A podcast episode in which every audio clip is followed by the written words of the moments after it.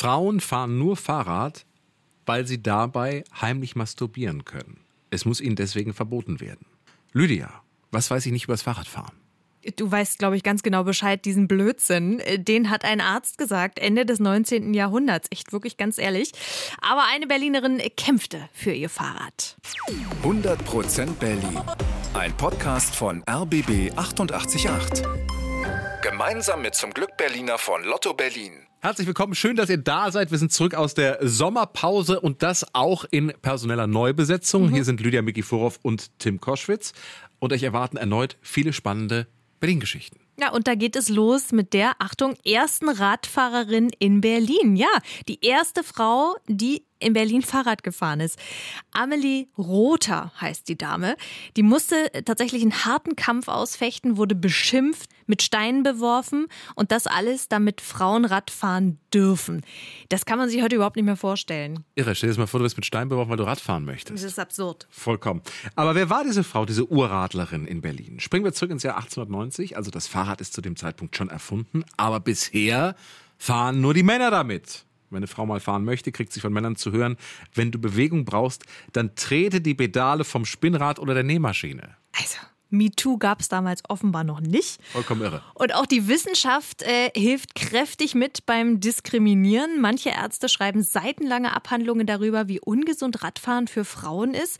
Es würde sie unfruchtbar machen und überhaupt Frauen würden nur Radfahren wollen, weil sie dabei heimlich masturbieren könnten. Also es gibt ja diesen komischen Film mit Felicitas Woll, wo das tatsächlich irgendwie... Ja, ja, wo die so an der Laterne dann äh, so einen Orgasmus kriegt. Ne? Äh, durchaus praktiziert wird, aber ich glaube, es ist relativ unrealistisch für den Alltag, oder? Ja, Ja, okay, ich wollte nur mal gefragt haben. So, weiter heißt es, je nach Sattelform werde Druck auf die Klitoris ausgeübt. Zusammen mit der frischen Luft ließe das die sexuelle Libido bei manchen Frauen ins Unermessliche steigen.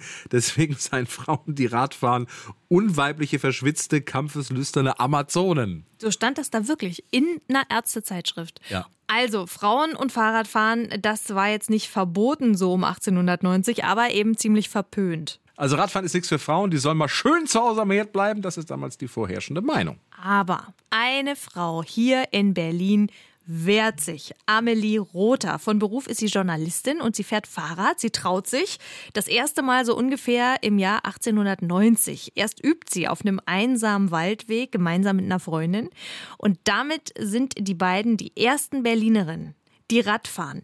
In anderen Städten und Ländern gibt es zu dem Zeitpunkt schon Frauen, die Radfahren, aber in Berlin ist sie damit wirklich Pionierin. So, dann genug geübt auf dem Waldweg. Sie traut sich in die Stadt. Erst in der Morgendämmerung, wenn noch keiner unterwegs ist, aber dann später am Mittag. Am helllichten Tag radelt sie durch Kreuzberg über den Blücherplatz und erregt wahnsinniges Aufsehen.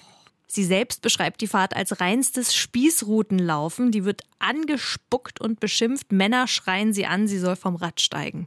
Wahnsinnig eigentlich. Und ein, was für ein interessantes TikTok wäre das heute.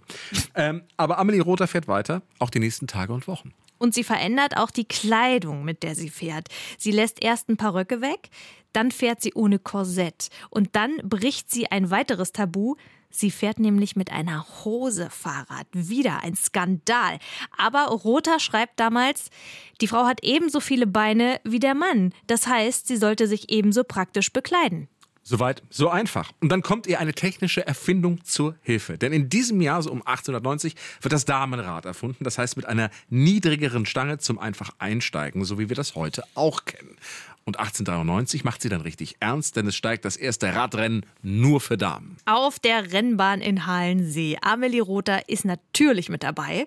Ein Jahr später gründet sie den ersten Damenradfahrclub hier bei uns in Berlin. Und ab dann ist der Siegeszug des Rades wirklich nicht mehr aufzuhalten. In den Jahren darauf fahren immer mehr Frauen Fahrrad. Für viele ist es eine neue Freiheit, sie werden unabhängiger. Über die restliche Lebensgeschichte von Amelie Rother ist dann nicht mehr so viel bekannt, aber Fahrrad ist sie ganz sicher für den Rest ihres Lebens gefahren. Also, liebe Berlinerinnen, wenn ihr heute mit dem Rad durch Berlin fahrt, könnte man ja vielleicht mal dreimal klingeln oder sowas für Amelie Rother. Ja. Nur so als kleine Geste. 100% Berlin. Ein Podcast von RBB 888. Gemeinsam mit zum Glück Berliner von Lotto Berlin.